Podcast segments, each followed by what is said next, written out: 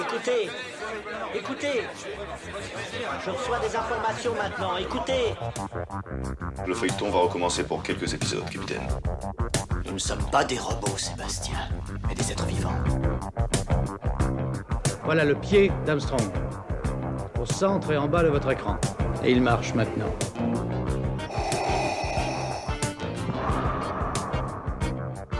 On peut dire aujourd'hui que la science-fiction est bel et bien partout. Tu veux dire qu'on est dans un programme informatique Est-ce vraiment si invraisemblable Si mes calculs sont exacts, attends-toi à voir quelque chose qui décoiffe. Bonjour à, à, toutes et à tous, vous écoutez C'est plus que de la SF, le podcast hebdomadaire sur la science-fiction animée et produit par l'œil de chéri. On va commencer avec quelques petites informations. Un petit mot déjà pour nos auditeurs nantais. Nous serons aux Utopiales cette année de jeudi à samedi. Si certains auditeurs et auditrices euh, souhaitent me rencontrer, il est tout à fait possible d'organiser une rencontre afin de discuter science-fiction autour d'un verre et aussi pouvoir se, rencontrer. N'hésitez pas à m'écrire via le site internet de C'est plus que de la SF et je verrai pour organiser quelque chose le jeudi, sûrement en fin de, fin de journée. Autre info, nous allons euh, prochainement lancer les inscriptions pour le prix BD. On a un peu de retard, c'est vraiment de ma faute, je suis, désolé, mais normalement, il sera possible de s'inscrire à partir du 1er novembre sur notre site internet. Nous ferons ensuite un tirage au sort quelques jours euh, après. Donc voilà, le 1er novembre, on pourra s'inscrire sur le site internet pour euh, faire partie du jury de ce fameux prix BD que nous allons organiser pour la deuxième année consécutive. On passe maintenant à notre sujet du jour. J'adore l'histoire de la science-fiction que je trouve passionnant à découvrir. Quand on tombe sur des chercheuses et des chercheurs passionnés, cela donne envie de pouvoir les mettre en avant via notre émission. On va donc prendre notre machine à remonter le temps pour revenir dans le Paris de 1909. Nous ne serons pas seuls dans cette aventure où les savants fous ne sont jamais bien loin. On vous souhaite maintenant une bonne émission.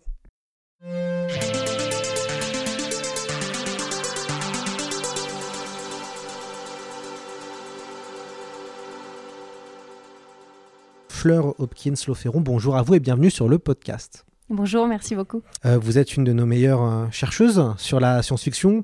Euh, vous êtes docteur en histoire de l'art, vous êtes post-doctorante au CNRS et vous venez de publier Voir l'invisible, histoire visuelle du mouvement merveilleux scientifique aux éditions Champvallon, un essai fort intéressant sur une partie de l'histoire de la science-fiction française que l'on ne connaît pas forcément et donc c'est pour ça qu'on est aussi content de vous inviter pour parler un peu de ce courant du merveilleux scientifique. Alors justement, Fleur Hopkins, c'est quoi le merveilleux scientifique? Est-ce que vous pouvez un peu nous, nous présenter ainsi qu'aux auditeurs et auditrices ce courant littéraire alors oui, absolument. Le merveilleux scientifique, c'est difficile à résumer en seulement deux, trois phrases. Pour autant, je vais essayer de partir de cette expression un peu poétique et sibylline pour débuter. Le merveilleux scientifique, on voit bien que dans cette appellation, il y a une tension, il y a une difficulté. Est-ce que c'est un conte de fées qui se scientise, qui se modernise, ou est-ce qu'au contraire, c'est la science qui se réenchante? On voit déjà que l'expression, on peut la comprendre de différentes manières tout au moins quand Maurice Renard l'utilise en 1909 dans un texte manifeste qu'il publie dans une revue symboliste de l'époque qui s'appelle Le Spectateur, eh bien, il entend par là euh, cartographier un genre littéraire, un mouvement littéraire dont il ne prétend absolument pas être l'inventeur. Mais il estime que depuis quelques décennies, eh bien, il y a des auteurs qui se reconnaissent dans cette étiquette que lui privilégie, et ce sont des auteurs comme H.G. Wells, comme J.H. Renier-Né, comme euh, bien antérieurement Auguste Villiers-Liladan, voilà tout un florilège d'auteurs qui, selon lui, font du merveilleux scientifique. Alors si on écoute Maurice Renard, qu'est-ce que c'est le merveilleux scientifique? Eh bien c'est tout simplement un sophisme. C'est en fait un roman qui va prendre l'apparence du vrai, mais qui va dire le faux, c'est-à-dire qu'on est dans le monde tout à fait présent du lecteur, le monde connu du lecteur, mais au sein de cet espace familier, on va changer une loi physique, chimique ou biologique, et ça va donc perturber la narration, ça va perturber les suites logiques du roman, mais il faut que quand le lecteur euh, parcourt ce roman, ça reste parfaitement crédible. Donc de fait, on va avoir des personnages qui vont lire les pensées, des personnages qui vont traverser la matière ou qui vont aller sur une autre planète. Mais quand on lit ces romans, on n'est pas foncièrement dépaysé, on connaît l'environnement et la période historique dans laquelle le roman se déroule, et puis on suit euh, les suites possibles de cette perturbation scientifique. Voilà ce que c'est en quelques mots le merveilleux scientifique. comment les, les, progrès scientifiques de l'époque vont avoir un impact dans l'imaginaire du merveilleux scientifique? Vous, vous en parlez d'ailleurs justement dans votre essai. Alors c'est vrai qu'on a du mal à se faire euh, une idée du XXe siècle, mais il faut savoir qu'à l'époque, les gens étaient très férus de science. Euh, c'est pas comme aujourd'hui où c'est plutôt une démarche personnelle d'aller lire de la science, de se tenir au courant des découvertes scientifiques. À l'époque, on ouvrait n'importe quel euh, grand journal comme Le Matin, comme L'Intransigeant, ou on regardait n'importe quel magazine encyclopédique comme Je sais tout, comme Lecture pour tous. Eh bien, invariablement, on tombait sur de la vulgarisation scientifique. Ça faisait vraiment partie de leur paysage, de leurs imaginaires culturels et historiques. C'était vraiment le quotidien la science. Et donc dès lors, tous ces auteurs et euh, aussi tout simplement ces Français de l'époque, hein, ils nagent, ils surnagent dans les découvertes récentes. Et là, on parlait de 1909 juste avant, eh bien on est vraiment à une époque qui est une époque charnière pour les découvertes scientifiques. Et si j'ai choisi d'appeler mon livre, mon, essai Voir l'invisible, c'est précisément parce qu'on est dans le moment du boom des sciences de l'invisible. Il y a une date antérieure qui est importante à mes yeux, c'est 1895. 1895, c'est à la fois le développement de la cinématographie par les frères Lumière et c'est aussi la découverte des rayons X. Et on voit bien que d'un côté, on peut en quelque sorte arrêter le temps et le rejouer encore si on le souhaite, et de l'autre, on peut voir à travers les corps opaques. Donc on voit bien qu'il y a un basculement des paradigmes, et donc ça, ça va créer vraiment une émulation sans pareil chez euh, les Français de cette époque, hein, cette idée que la science nous ouvre de nouveaux horizons. Et donc tous ces auteurs, ils vont piocher allègrement dans les sciences et les techniques de leur temps. Alors parlez bien en face de votre micro, Fleur. Euh, euh, question, comment Jules Verne, on va pas le présenter, a-t-il été une source d'inspiration pour ce courant? Évidemment, Jules Verne et commence à écrire avant 1909, hein, et donc c'est un auteur du 19e siècle. Euh, comment il a été une source d'inspiration? Est-ce que c'est un peu le, le, papa finalement du merveilleux scientifique? Alors Maurice Renard s'arracherait les cheveux avec cette question parce que précisément ce qu'il fait dans son manifeste c'est un parricide. Hein. Il dit Jules Verne, moi je veux pas en entendre parler. Il le dit euh, vraiment de manière extrêmement brutale. Jules Verne n'a jamais écrit une phrase de merveilleux scientifique. Et bon, quand on lit le manifeste avec le recul, on comprend que c'est une stratégie. Quand on veut exister dans un paysage éditorial, il faut se situer par rapport à des collègues, à des homologues, à des ancêtres. Et la stratégie que va employer Maurice Renard précisément, c'est de dire Jules Verne, eh bien je ne le considère pas comme l'un de mes grands-pères. Il faut savoir qu'en 1909, ça fait 4 ans que euh, Jules Verne est décédé. Il est décédé en 1905. Et donc, c'est simplement, effectivement, une stratégie pour Maurice Renard. Euh, c'est une manière de s'éloigner de ce grand modèle qu'il considère plutôt comme étant le roman d'aventure scientifique. Le roman typique vernien, effectivement, il y a de la science à foison, mais on est plutôt dans l'extrapolation sur des découvertes scientifiques qui sont déjà en cours de développement. Et je pense par exemple au sous-marin Fulton, qui était déjà testé euh, dans la Seine, etc., et qui a inspiré le Nautilus. Alors que dans des romans comme celui du docteur Lerne de Maurice Renard, par exemple, on va partir dans des délires qui vont porter sur la métampsychose, sur la possibilité d'échanger des cerveaux. On est un peu plus ambitieux en quelque sorte. Et donc dès lors, Quelqu'un comme Maurice Renard, il va dire Jules Verne, j'en veux pas, je le mets à la poubelle. Mais il reviendra évidemment au fil de sa carrière en disant J'ai peut-être été un peu dur. Jules Verne, c'est quand même le maître du vertige. Quelle jolie expression pour, euh, pour, euh, pour le qualifier. Et à côté de Maurice Renard, on aura d'autres auteurs hein, qui, eux, vont payer leurs dettes envers Jules Verne, des auteurs comme Jean de la comme Gustave Le Rouge, qui, eux, se reconnaissent dans le roman d'aventure et qui vont vraiment faire des romans d'aventure matinés de merveilleux scientifiques. Donc Jules Verne, c'est pour certains le grand ennemi, et pour l'autre, c'est l'ancêtre un peu lointain que l'on revisite en fait avec plaisir. Est-ce que euh, la Première Guerre mondiale va avoir un impact, sachant que, d'un point de vue littéraire, de grands auteurs mourront pendant le conflit? Alors pour le coup, on a de la chance avec le mouvement merveilleux scientifique, personne, quasiment personne ne va mourir. Donc il n'y a pas eu en tout cas une défection de la part des auteurs. Et il est vrai que par exemple quand on lit une bande dessinée comme La Brigade chimérique de Serge Lehmann, qui euh, utilise la Première Guerre mondiale comme un, moyen de générer des, héros super scientifiques nés sous la houlette de Marie Curie, on aimerait se dire effectivement ça a sans doute été une rupture en fait dans ce tissu du mouvement merveilleux scientifique, peut-être un renouveau. Eh bien en fait pas tellement. Et ça a été un peu euh, une source d'étonnement pour moi au, fil de mes recherches. Je me suis compte que l'idée d'une science délétère, inquiétante, menaçante, eh bien ça existait bien avant la Première Guerre mondiale. Donc ce qui est intéressant, c'est que cette Première Guerre mondiale, elle va évidemment renouveler les thématiques, renouveler le corpus, puisque euh, tout, euh, tout, à fait, on va aller piocher du côté davantage des gaz, des mutilations. Je pense à l'homme truqué hein, qui fait la couverture de cet essai. Euh, c'est un, soldat qui va être aveuglé à cause de gaz précisément sur les champs de bataille, et on va lui mettre à la place des yeux des électroscopes qui lui permettent de voir l'électricité. On aura aussi par exemple les, aventures de Pierre Givreuse, de Rogny Aîné, donc on a des textes qui tirent directement leur inspiration de la Première Guerre mondiale, mais euh, il me semble inadéquat en tout cas de, de- considérer que la Première Guerre mondiale aurait été une rupture. La rupture, elle, elle arrivera à mon sens un peu plus tard, plutôt la fin des années 30, notamment avec la disparition évidemment de Maurice Renard, mais aussi avec d'autres auteurs qui s'affirmeront par la suite, comme Spitz, Messac, Barjavel, qui font autre chose. Donc en tout cas, voilà, historiquement, c'est pas une rupture, c'est un renouveau, c'est un bousculement, c'est évident, on peut pas nier que ça a été un bouleversement pour ces auteurs, notamment pour, pour Maurice Renard. Sa maison a été bombardée, un l'air de rien à Reims, il a été appauvri. Et il a dû donc écrire pas mal de romans alimentaires, donc lui c'est sûr que ça l'a bousculé. Mais en tout cas sur la conception du roman merveilleux scientifique, c'est pas moins optimiste, c'est pas plus pessimiste. On est toujours face à une science assez inquiétante. Est-ce que vous pouvez un peu nous présenter Maurice Renard? On en a un petit peu déjà parlé. Euh, un auteur qui est malheureusement un peu oublié euh, maintenant, mais peut-être vous pouvez un peu nous, nous le présenter et un peu nous parler de son œuvre littéraire. Alors, pour ceux qui ne connaissent pas Maurice Renard, euh, très souvent, vous le connaissez en fait sans le savoir, parce que vous connaissez souvent Les Mains d'Orlac, qui a été adapté à de nombreuses reprises euh, au cinéma, et qui en fait est une, une histoire assez simple, qui, maintenant nous paraît pre- presque un poncif du cinéma d'horreur. hein. Cette idée qu'on reçoit un membre qui ne nous appartient pas, et que ce membre en fait va euh, influencer notre psyché, qu'on va se mettre, hein, c'est le cas dans ce roman, on va se mettre à tuer en fait, puisqu'on a reçu les mains d'un criminel. Donc ça, c'est Les Mains d'Orlac en 1920. Mais le premier euh, roman euh, assez important, il avait publié d'autres recueils avant sous le nom de Vincent Saint-Vincent, c'est le Docteur Lerne, dont je parlais un peu plus tôt en 1908, avec cette idée un peu comme à la, à la Get Out de Jordan Peele, hein, on échange les cerveaux et donc on échange supposément les consciences. Donc ça, c'est un autre roman euh, de Maurice Renard. Mais pour revenir euh, vraiment à la source, qui est Maurice Renard?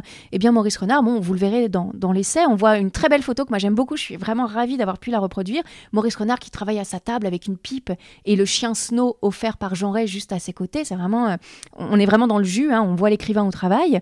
Et il ne se destinait pas du tout à la base à être écrivain. Euh, ça, on le découvre en fait grâce aux travaux que Claude de Méoc a, consacrés à Maurice Renard dans son, dans son anthologie Fantômes et Fantoches. Il a réédité en fait cette anthologie et il a fait un gros gros travail d'archives. Et de fait, on découvre qu'il était plutôt destiné à une carrière notariale à la base. Donc il a vraiment fait un grand écart. Et comme à l'époque, il vivait euh, de, de manière assez, euh, assez aisée, eh bien, il a pu se consacrer à l'écriture. Et c'est de là, effectivement, qu'est né, euh, que sont nés ses premiers textes, des anthologies comme Le Voyage immobile, Le Docteur Lerne, Les Mains d'Orlac. On a aussi Un homme chez les, microbes, les microbes.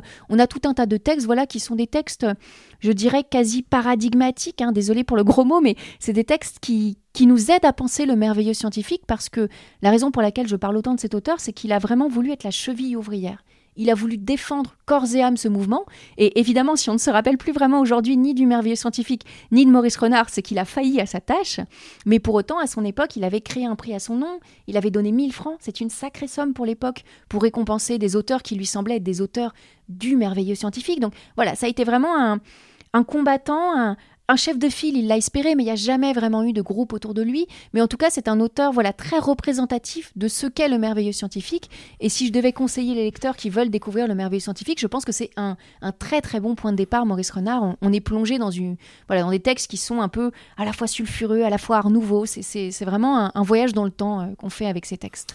Vous l'avez évoqué tout à l'heure, euh, autre monstre de la science-fiction. Est-ce que euh, H.G. Wells, le papa de la guerre des mondes, de l'homme invisible, de la machine à remonter le temps, a euh, inspiré ce courant, puisque Maurice Renard est- l'a cité, cite H.G. Wells, et comment H.G. Wells euh, voyait ce qui se passait en France avec le merveilleux scientifique Alors, à ma connaissance, hein, H.G. Wells n'a jamais eu connaissance du mouvement merveilleux scientifique. On sait que les relations avec Jules Verne étaient un peu, euh, un peu tendues. Ouais. hein. On a des interviews où, effectivement, H.G. Wells dit euh, Jules Verne et moi, c'est complètement autre chose, hein, parce qu'effectivement, Jules Verne, on est, on est très proche euh, des plans, on est très proche de la science, alors que H.G. Wells, c'est quand même la libération scientifique où on peut extrapoler pour proposer ce qu'il appelait parfois une philosophie sociale. hein. Il avait quand même parfois une ambition de prophète. H.G. Wells, il s'en recommandait. Donc, c'est vraiment déjà différent de Jules Verne. Donc, euh, est-ce que H.G. Wells a eu connaissance du merveilleux scientifique? Probablement pas. Et par contre, à l'inverse, Maurice Renard, dans ses premières années, il a vraiment voulu se recommander de ce grand-père qui serait un peu le grand-père parfait. Au fil des années, il va déchanter Maurice Renard parce que très souvent dans la presse, comment on le surnomme? Eh bien, on le surnomme le petit-fils d'H.G. Wells et pire encore, le H.G. Wells français. Et j'avais trouvé dans les archives de Maurice Renard une citation savoureuse hein, où il dit bah, cette expression de H.G. Wells français, hein, c'est un mortier d'or qu'on m'a lancé, euh, dont on m'a lancé une pleine truelle au visage. Donc on voit bien qu'il a tué le père Jules Verne, mais en fait il s'est repris un coup du bâton, celui de n'être qu'un ersatz d'H.G. Wells. Alors que le dé ont des démarches assez différente en fin de compte. Il n'y a pas d'ambition vraiment de prophétiser l'avenir avec Maurice Renard. C'est vraiment davantage de donner à penser le temps présent, ce qui est un peu légèrement différent dans la démarche d'H.G. Wells. Mais voilà, en tout cas, il y a il y a, je dirais, comme une espèce de, linéarité possible entre les deux. On, peut tracer un sillon entre les deux, mais le, chemin faisant, un Maurice Renard va se détacher encore davantage de cet auteur. Et, là, vraiment, où il va euh, presque lui cracher au visage, il va dire Mais il a écrit n'importe quoi dans L'homme invisible à G. Wells, parce que si on devient véritablement invisible, eh bien, on ne peut plus voir parce que précisément, la lumière ne vient plus frapper nos rétines. Et Maurice Renard, il dit, bah, le vrai roman merveilleux scientifique, c'est celui où précisément on imagine un, un protagoniste qui ne peut plus voir parce que le roman est purement rationnel.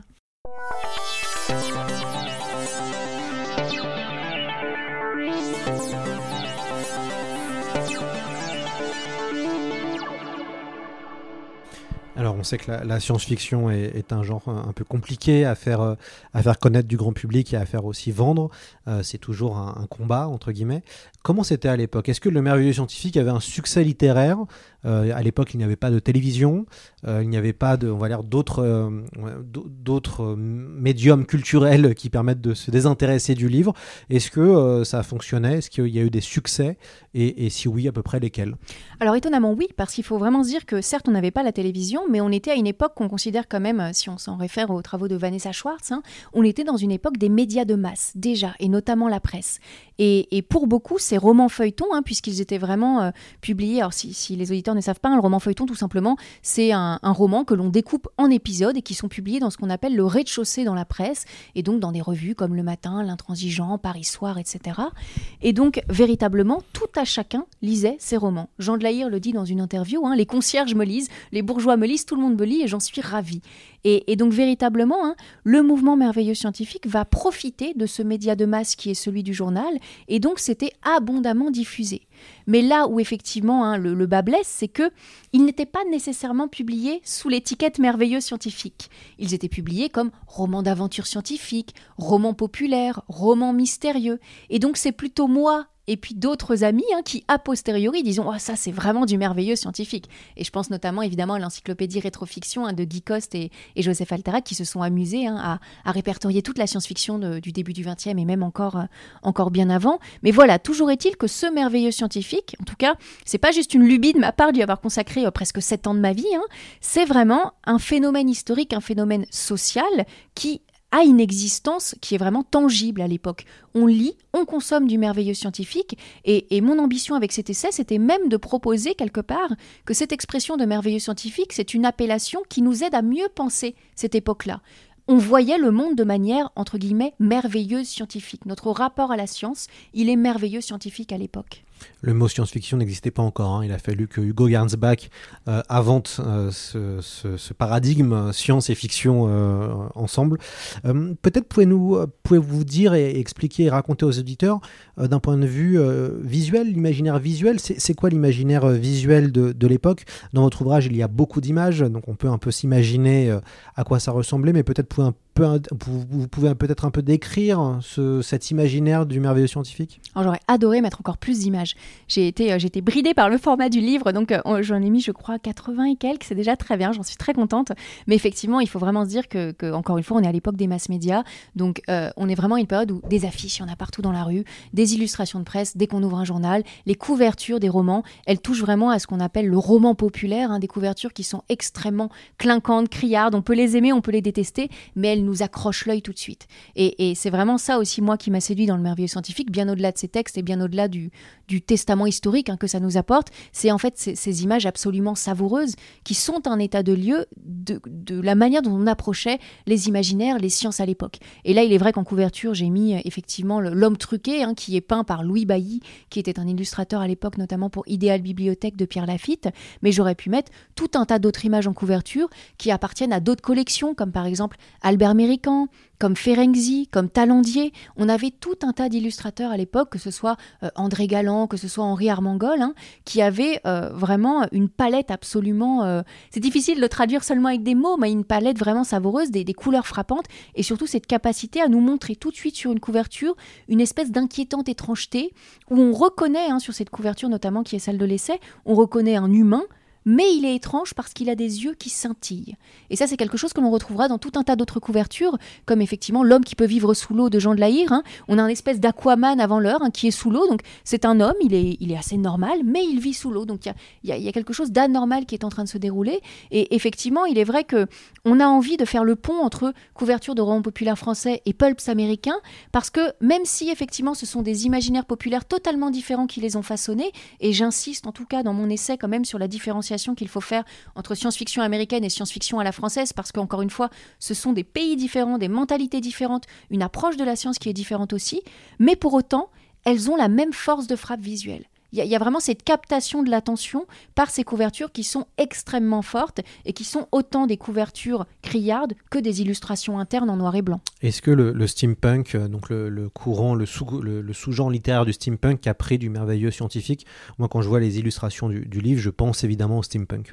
Alors j'en suis pas absolument certaine. Ce qui est intéressant, c'est qu'à posteriori maintenant, on a des illustrateurs, on a des scénaristes, on a des amateurs du steampunk qui redécouvrent en fait aussi euh, tout ce patrimoine du merveilleux scientifique et qui dès lors s'en recommandent et trouvent à travers euh, tout ce, territoire en friche, en fait, d'autres pistes, d'autres d'autres univers. Parce qu'il est vrai que le steampunk s'est beaucoup construit en partie sur Jules Verne, sur la question des rouages, sur une esthétique rétro-passéiste, mais spontanément, ce- voilà, ce, territoire du merveilleux scientifique, il a pendant longtemps été une Atlantide littéraire, il a complètement disparu.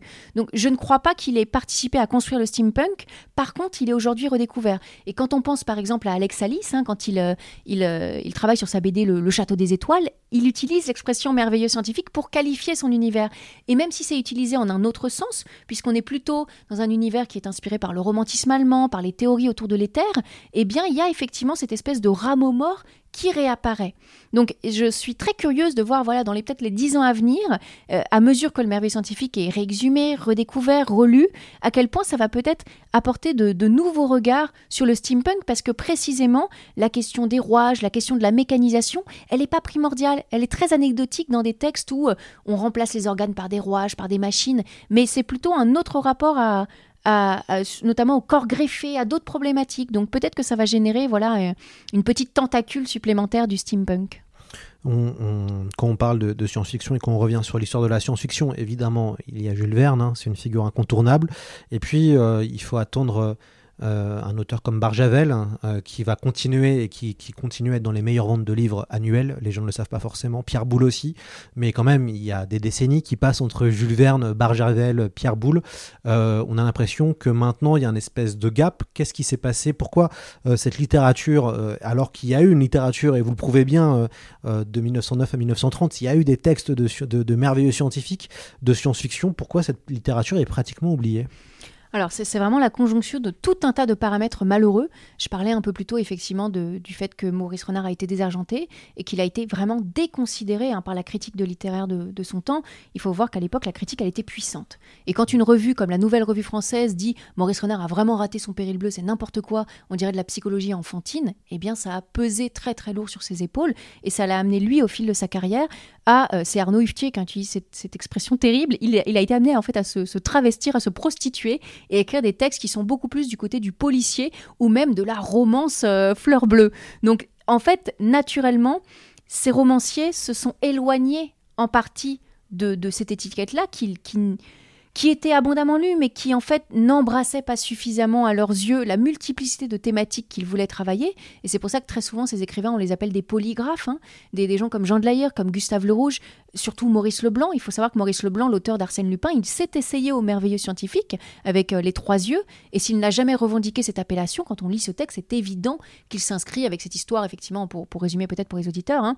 c'est tout simplement euh, des extraterrestres qui communiquent avec les terriens en envoyant des messages, euh, des messages visuels, hein, comme de la cinématographie, sur un, mur qui est imprégné d'une matière exotique qui permet de capter ces images du passé. Et pendant longtemps, on pense que c'est des images venues du passé qui réémergent comme une cinématographie fantôme en quelque sorte. Et donc tout ça pour dire effectivement que ce mouvement, eh bien, euh, je dirais qu'il a dépéri et il a disparu effectivement. À la fois, il a dépéri déjà de son vivant, euh, puisque quelqu'un comme Jean Cabanel, qui était un critique de l'époque, disait je suis très triste, Maurice Renard est encore vivant, il arrête le merveilleux scientifique. Et, un peu plus tard, après sa mort, il dira Je ne trouve même plus ses livres en librairie. Donc déjà, du vivant et puis du, proche de sa mort de Maurice Renard, ça commence à disparaître. Et puis par la suite, il y a eu effectivement un phénomène d'amnésie collective hein, sur lequel s'est beaucoup, beaucoup exprimé euh, Serge Lehmann, hein, sur cette idée que, en fait, tout simplement, euh, le merveilleux scientifique français a été balayé par l'arrivée de la science-fiction américaine, qui était, hein, comme l'explique aussi Gérard Klein dans ses différentes préfaces, malheureusement beaucoup plus ambitieuse que ne le sont les textes merveilleux scientifiques. Mais c'est aussi ce qui fait la spécificité et je crois l'attrait de ces romans merveilleux scientifiques, c'est qu'on tient une petite partie de l'histoire scientifique et technique et l'histoire des émotions, l'histoire sensorielle en fait du, euh, du français, du Paris des, du début du XXe siècle. Et alors qu'effectivement, les textes américains vont être plus ambitieux à la fois dans leur portée philosophique, morale et aussi dans la projection dans le futur, ce qui est très très rarement le cas des textes merveilleux scientifiques. Vous avez évoqué euh, Serge Lehmann, grand auteur de, science-fiction, qu'on espère avoir un jour dans le podcast. Vous avez évoqué Alex Alice, aussi grand dessinateur euh, et grand auteur de science-fiction avec Le Château des Étoiles.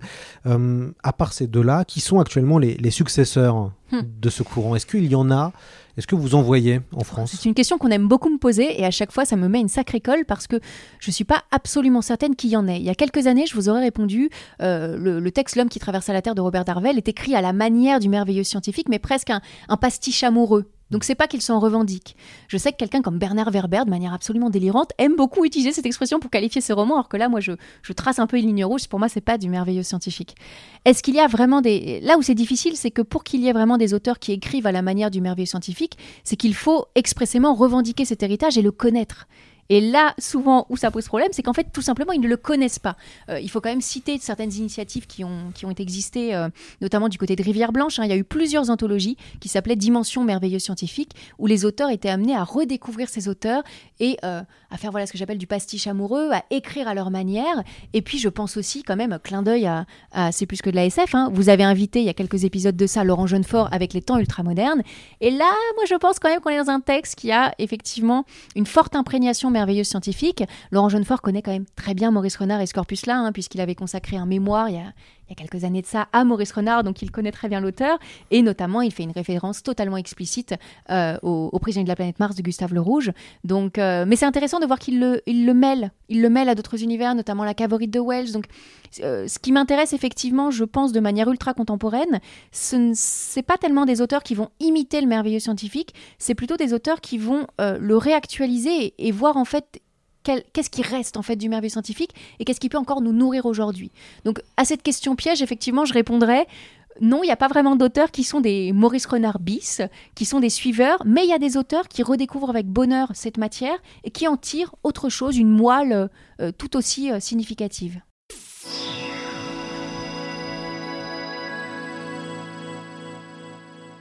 On va remonter le temps, c'était il y a 7 ans, Fleur Hopkins. Euh, comment vous avez travaillé euh, sur le, merveilleux scientifique? Comment vous avez découvert ça et cette passion pour le merveilleux scientifique? Parce que c'est pas forcément le sujet le plus glamour quand on commence à étudier la science-fiction. Peut-être euh, certains étudiants et étudiantes vont aller vers des grands noms de, de l'ASF.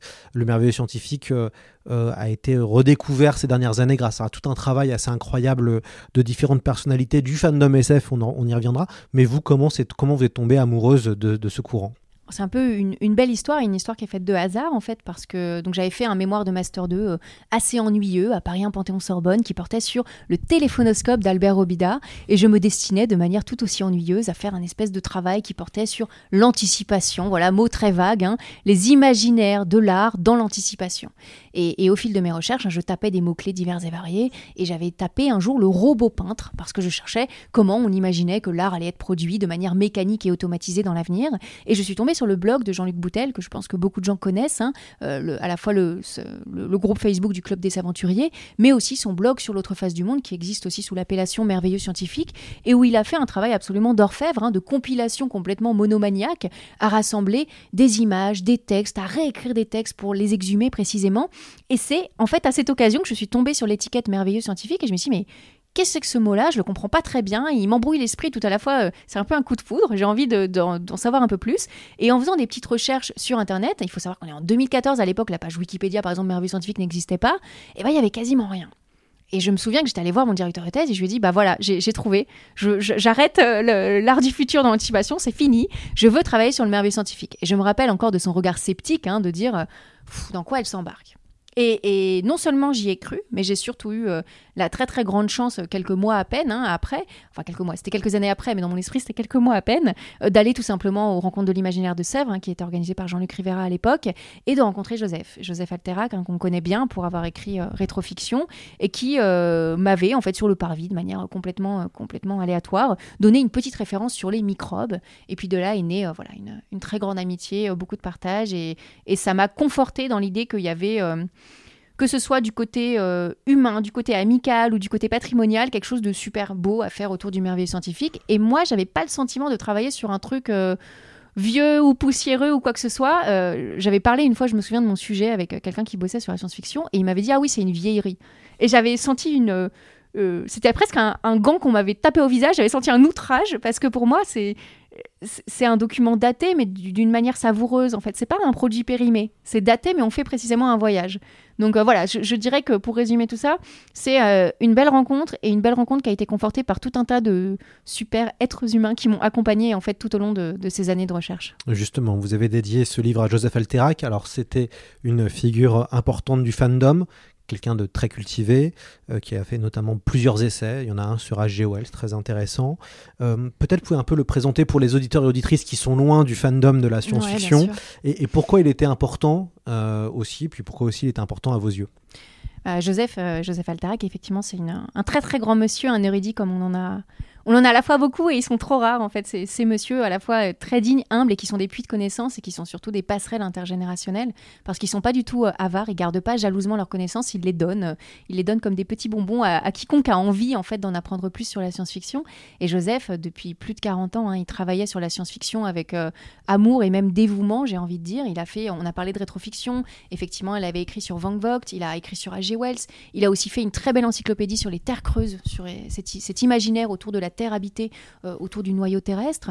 Et ça a été, euh, voilà, je, pense un, érudit, enfin j'en suis même absolument certaine, un érudit de la même trempe que Pierre Versin en fait. Pierre Versin qui a publié l'encyclopédie euh, des imaginaires scientifiques en 1972, hein, cette très très grande encyclopédie de l'imaginaire de science-fiction qui a marqué d'une pierre blanche l'histoire du fandom, de l'érudition, du partage, de la communauté SF. Et je pense que, Joseph et son compère Guy Coste en fait ont, un rôle tout aussi fondamental. Et, voilà, à titre personnel, moi Joseph ça a été un très grand ami, euh, voilà, quelqu'un d'absolument. Euh, je. Les mots manquent dans l'introduction pour effectivement dire à quel point ça a été une figure essentielle. Ça a été quelqu'un qui, à tout point de vue, a été un voilà plus qu'un ami. Ça a été ça a été une boussole, ça a été un, parent de procuration, ça a été tout un tas de choses, Joseph, et surtout ça a été euh, quelqu'un qui n'était que euh, rire, partage et amitié. Et moi, je, je m'estime vraiment bénie en fait d'avoir pu pendant autant d'années profiter dans le très bon sens du terme de son intelligence, de sa bienveillance, de sa gentillesse et, c'était prodigieux. Et tout ce que j'espère c'est que quand j'aurai l'âge de Joseph je rencontrerai quelqu'un qui a la vingtaine et,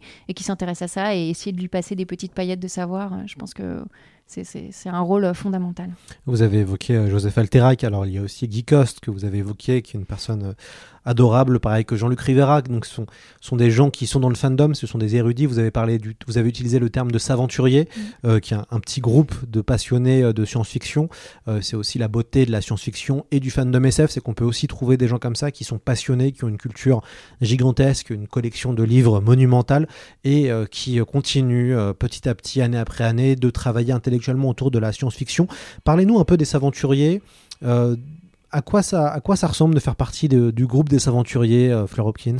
Bah, c'est comme un bon groupe de copains euh, qui se retrouvent de manière virtuelle et qui échangent tout un tas de trouvailles, tout un tas de parfois de blagues, euh, tout un. Enfin, c'est pour moi, ouais, c'est un groupe de copains avec la même passion, le même amour de, la vieille SF, peu importe le nom qu'on veut lui donner, et surtout beaucoup de bienveillance. Et il faut bien imaginer que moi, quand j'ai débuté euh, ma, thèse à l'époque, j'avais 24 ans, j'étais encore jeune, 24 ans. Une thèse, ça nous paraît être une montagne qu'on ne sait pas si on, va arriver à gravir.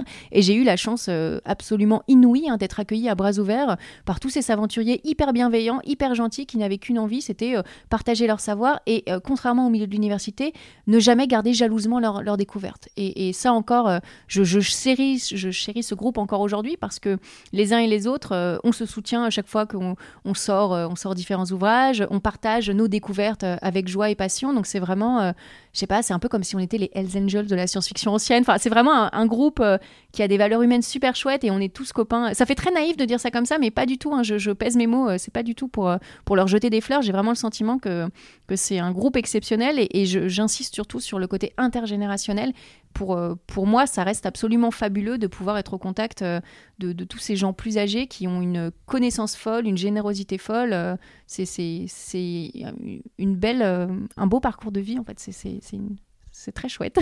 Alors, il, y a évidemment votre essai, euh, Voir l'invisible, que l'on recommande pour découvrir le merveilleux scientifique. Mais si on veut euh, lire euh, du merveilleux scientifique, si des auditeurs et auditrices sont curieux et veulent découvrir, où est-ce qu'on peut trouver les romans et surtout quels romans il faut lire selon vous? Alors, il faut lire. Je ne suis jamais fort sur de prescription parce que je pense qu'on a tous des sensibilités, différentes. Mais euh, comme je le disais, Maurice Renard, je pense que c'est un bon point de départ. C'est un auteur solide, il écrit bien, on est assez captivé et on a surtout euh, un espèce de regard panoramique sur la mécanique interne de ces romans. Donc, si on a envie aussi d'avoir un regard un peu réflexif sur ces romans, c'est un, un bon point de départ. Déjà, où les trouver? Alors, c'est là où ça devient un peu plus compliqué, mais pas tellement. Parce que d'une part, euh, beaucoup, beaucoup de ces textes sont numérisés sur Gallica.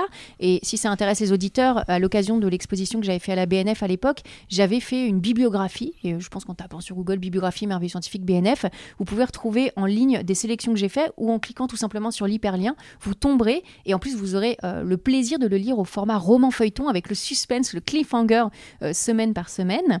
Et sinon, effectivement, je pense que, que l'adresse assez incontournable, c'est l'Arbre Vengeur. L'Arbre Vengeur, qui est une, une très chouette maison d'édition, qui a réédité déjà sous la houlette notamment de Serge Lehmann pas mal de textes merveilleux scientifiques, que ce soit des textes de Maurice Renard, des textes de Théo Varlet, des textes de Jacques Spitz. Et j'avais moi-même, pour ma part, débuté la collection Fantascope euh, il y, a, il y a de ça un an, où pour l'instant je n'ai édité qu'un seul texte.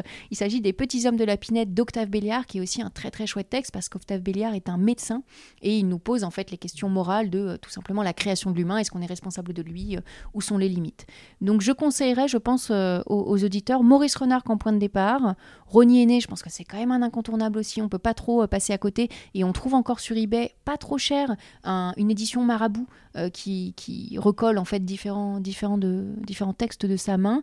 Et puis ensuite, voilà, aller picorer du côté de l'arbre vengeur. Et notamment, Serge Lehmann chez l'arbre vengeur a fait pas mal d'anthologies euh, qui sont vraiment de qualité. Et, sinon, aller, aller carrément voir du côté des omnibus qui avait été fait aussi, Le chasseur de chimères, et puis d'autres textes qui avaient été réédités aussi par Gérard Klein euh, un peu avant. Donc ça se trouve encore. Ça se trouve à la fois d'occasion et ça se trouve dans des nouvelles collections. Bien heureusement, le merveilleux scientifique continue d'être réédité. Donc on, on peut encore en lire, bien heureusement. Est-ce qu'il y avait des textes qui détonnaient euh, à l'époque euh, Là, on a parlé peut-être des, textes les plus classiques, mais est-ce que euh, dans vos lectures, vous avez trouvé des, choses qui étaient totalement euh, barrées ou totalement, euh, je sais pas, si on, ultra violentes ou totalement, qui, qui vraiment euh, euh, étaient du merveilleux scientifique et en même temps étaient totalement à la marge de ce courant-là? Alors ultra violent, pas du tout. Ça pour le coup, j'ai essayé de scanner rapidement mon cerveau. Non, je n'ai pas souvenir d'un texte. Par contre, effectivement, ces textes pour certains sont datés.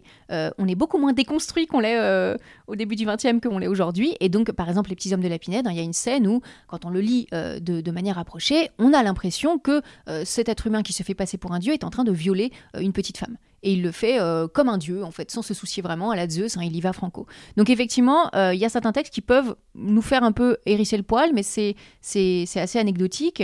On a du racisme assez systémique dans ces textes par moment, hein, c'est pas du tout une généralité, mais c'est des produits de leur temps. hein. Donc de la même manière, il faut pas s'attendre à des textes féministes. Il y a quelques autrices hein, qui, font partie du mouvement merveilleux scientifique de manière euh, non revendiquée. Je pense à Noël Roger, euh, par exemple, qui a euh, consacré di- différents textes à l'imaginaire du déluge, l'imaginaire de l'homme augmenté, etc.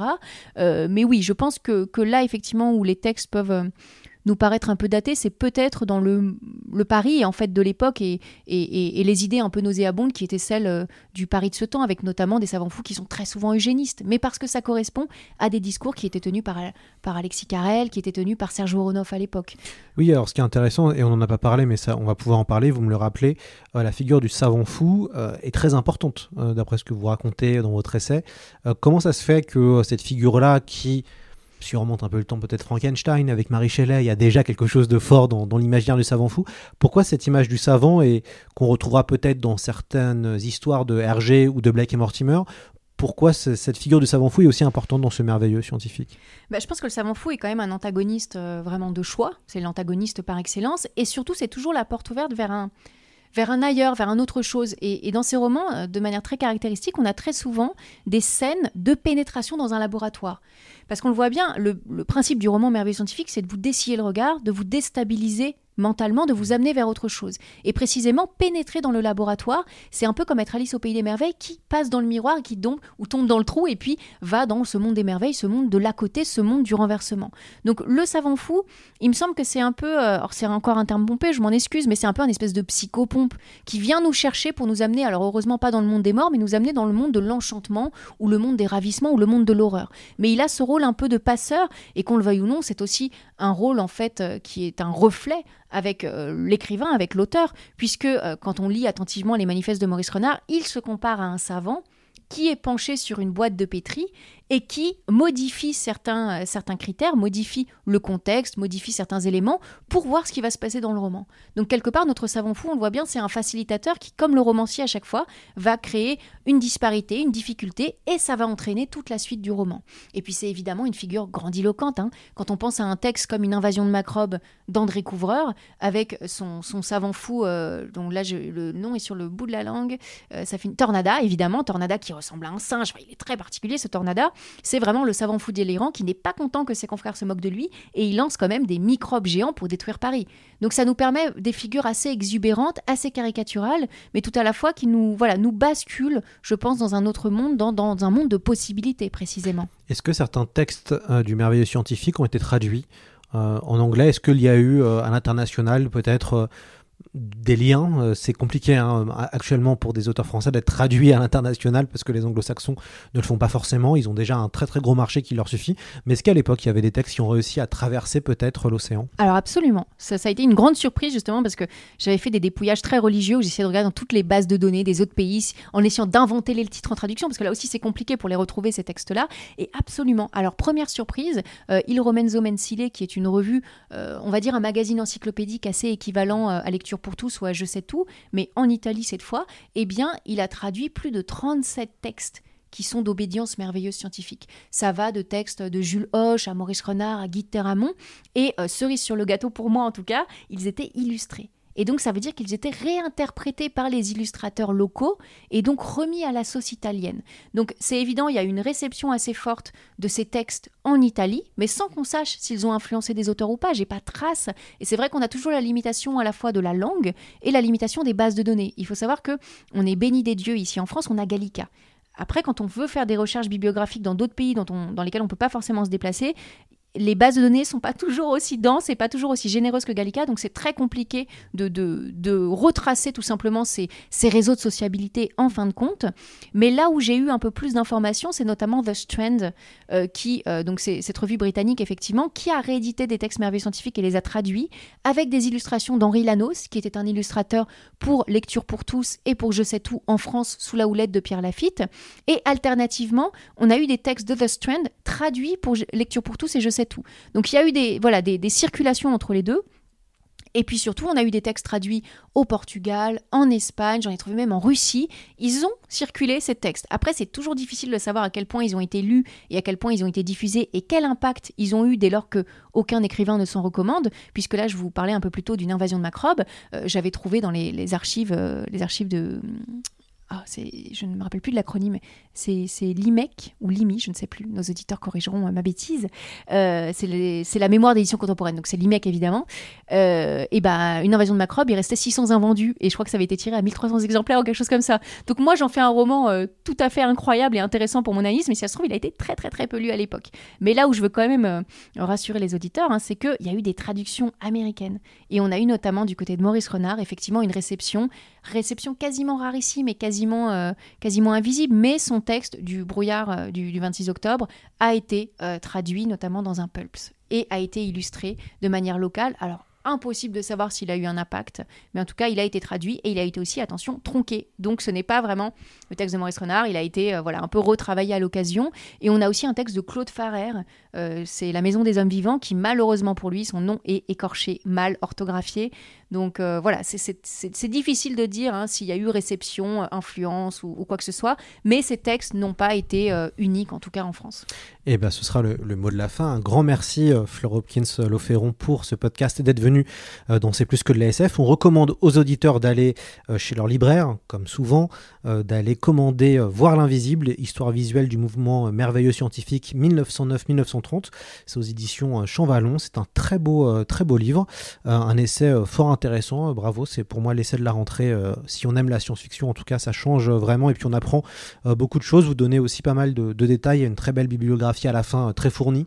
Et surtout, ça nous permet de, découvrir euh, un courant qui a inspiré euh, d'autres grands auteurs. Je pense à Tardy, j'ai cité Edgar Jacob, j'ai cité Hergé, plus récemment Alex Alice, aussi Serge Lehmann avec les Brigades chimériques. Donc lire votre essai et découvrir un peu le merveilleux scientifique, ça permet aussi de, de raccorder peut-être aussi quelques influences, notamment dans la bande dessinée, qui ont voilà, influencé de très grands auteurs de BD. Un grand merci Fleur, et puis j'espère que vous reviendrez dans notre podcast. Avec plaisir, merci beaucoup. Merci à vous. Hein.